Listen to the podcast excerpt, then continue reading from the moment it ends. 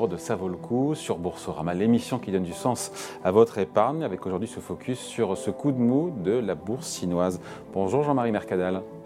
Bonjour David. Vous allez bien? Très très bien, oui. En duplex avec nous depuis Hong Kong, directeur général de SinCap AM. Euh, la bourse chinoise qui, qui, déçoit un petit peu depuis le début de l'année, 5% de baisse pour le MSCI China en euros. En même temps, j'ai envie de vous dire, euh, Jean-Marie, il y avait eu comme un fort rebond du marché boursier chinois début novembre. Oui, oui, oui, tout à fait. Il y avait un fort rebond euh, à la suite euh, de l'ouverture de l'économie chinoise et de l'abandon de la politique zéro Covid. Donc effectivement, il y avait un fort rebond en anticipation de cette reprise économique. Donc on avait gagné à peu près 40% entre novembre et mi-janvier. Mais il faut bien reconnaître que depuis mi-janvier, en fait, euh, ça stagne un peu, le marché euh, évolue dans de faibles volumes. Euh, il a plutôt même tendance à baisser, hein, comme vous le soulignez, depuis le début de l'année, on est à moins 5, donc c'est un peu décevant, hein, parce que d'un autre côté, bah, on a plutôt des indicateurs d'activité instantanée qui sont plutôt assez bons. Hein. Tout ce qui est consommation domestique, tout ce qui est loisirs, restaurants, voyages, tout ça est reparti assez vite, mais il faut bien reconnaître que euh, on a, on tarde, ça tarde à se concrétiser euh, en bourse. Donc il y a une divergence pour vous entre euh, les actions chinoises et la reprise économique chinoise? Effectivement, il y a un certain nombre de doutes qui sont à la fois présents en Chine, auprès des investisseurs et aussi des doutes qui sont euh, dans la tête des investisseurs internationaux. Alors en Chine, on comprend bien que euh, ben, euh, la consommation est repartie très fort à la suite de leur ouverture, mais les, les, consommateurs vont peut-être faire un petit peu plus attention dans les prochains mois parce que l'immobilier ne monte plus comme il le montait avant, donc ça pèse un petit peu sur la, sur la confiance. ensuite, il y a toujours le, risque d'avoir des mesures un peu réglementaires qui a un petit peu aussi entravé la confiance ces derniers mois. Hein. Euh, c'est ce que le gouvernement va essayer de, relancer, de redonner confiance euh, aux consommateurs et aux, particuliers chinois. Et puis sur le plan international, ben, on sent bien que la conjoncture aux États-Unis euh, et en Europe est en train de ralentir, donc ça pèse aussi sur le secteur exportateur chinois. et puis il y a aussi toujours cette tension géopolitique, ce qui fait que ben, les investisseurs hors Chine sont en train de se lasser euh, et sont plutôt en train de, capituler d'une certaine façon. Alors, quelquefois, quand il y a capitulation, c'est peut-être bon signe, parce que d'un autre côté, bah, on verra tout à l'heure qu'il y a des éléments quand même un peu plus positifs pour le moyen terme. Mais là, c'est vrai que c'est un petit peu lourd. Est-ce que le, il faut relancer la machine économique? Est-ce que Pékin, l'administration chinoise, a un grand plan comme ils le font à chaque fois, ou cette fois-là, ça sera différent? Alors, euh, cette fois, c'est effectivement euh, très important de le souligner parce que cette fois, ce sera différent. On va pas faire des grands plans d'investissement en infrastructure comme on avait fait les fois précédentes parce que bah, d'abord, bah, le niveau d'infrastructure, euh, je dirais, physique est déjà assez élevé. Hein. Il y a même un peu de surcapacité dans certains domaines. Premièrement. Deuxièmement, il y a déjà beaucoup de dettes. Hein, euh, qui ont été créés euh, là, aussi en Chine hein, avec la politique de zéro Covid.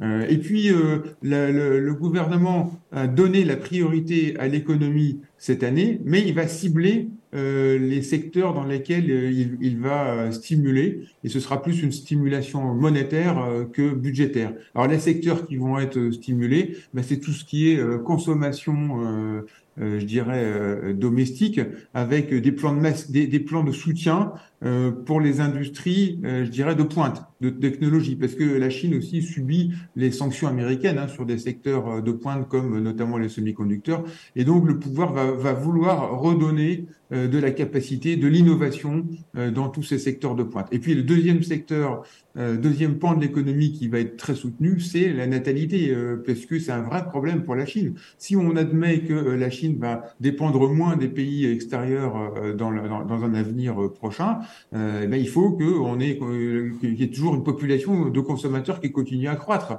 Et puis aussi, il va falloir financer les retraites.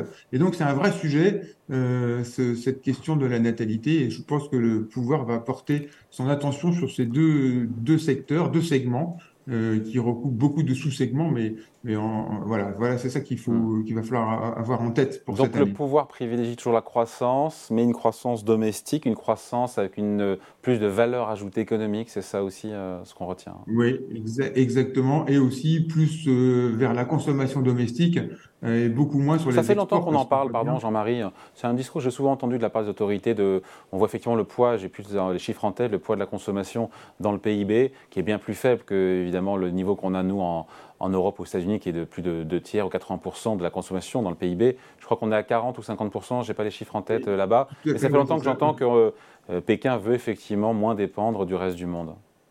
Oui, oui, c'est vrai, c'est vrai. Euh, euh, le, secteur, le poids de la consommation, c'est à peu près 40%, et euh, l'objectif est de monter et d'arriver au niveau des pays occidentaux pour moins dépendre justement des exportations dans ce contexte géopolitique un petit peu compliqué. Enfin, ceci dit, pour les, ce qui concerne les exportations, il y a quand même certains segments qui vont continuer à, à bénéficier de, bah, la compétitivité chinoise. Hein.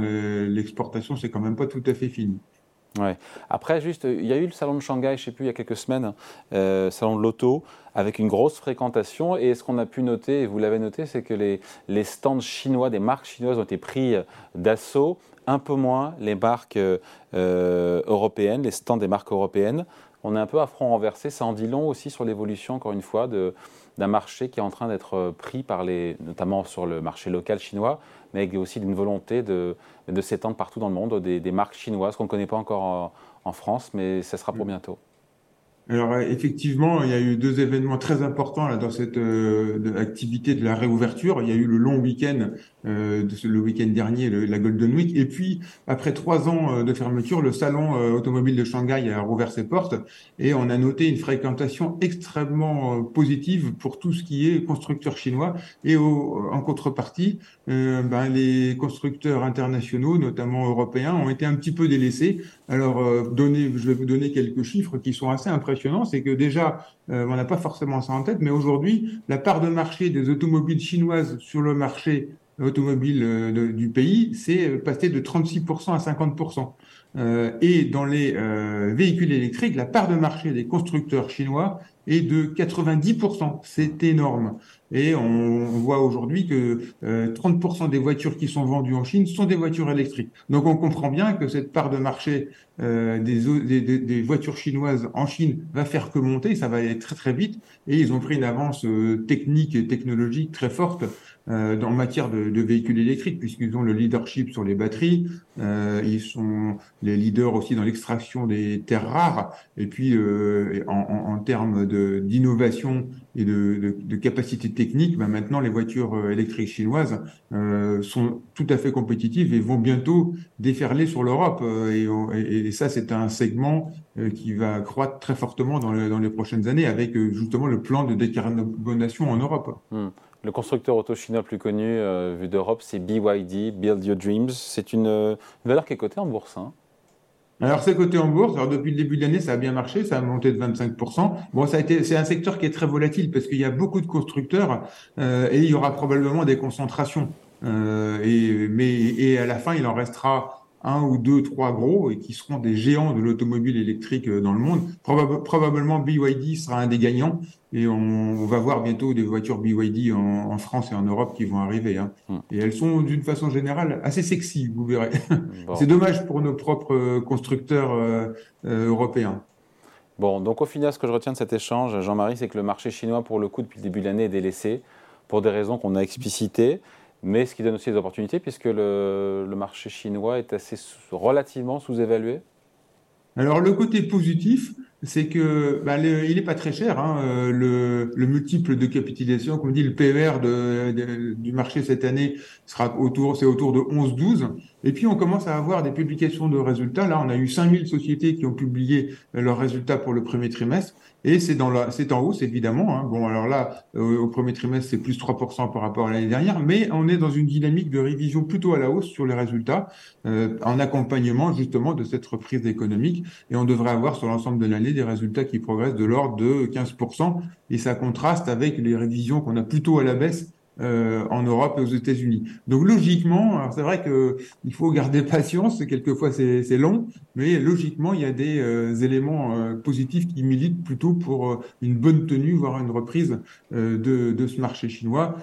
si on pouvait avoir un peu d'accalmie sur le front géopolitique, ce serait bienvenu.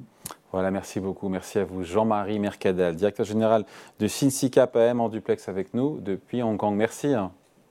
Merci David. Allez, ça vaut le coup. On revient la semaine prochaine sur Boursorama.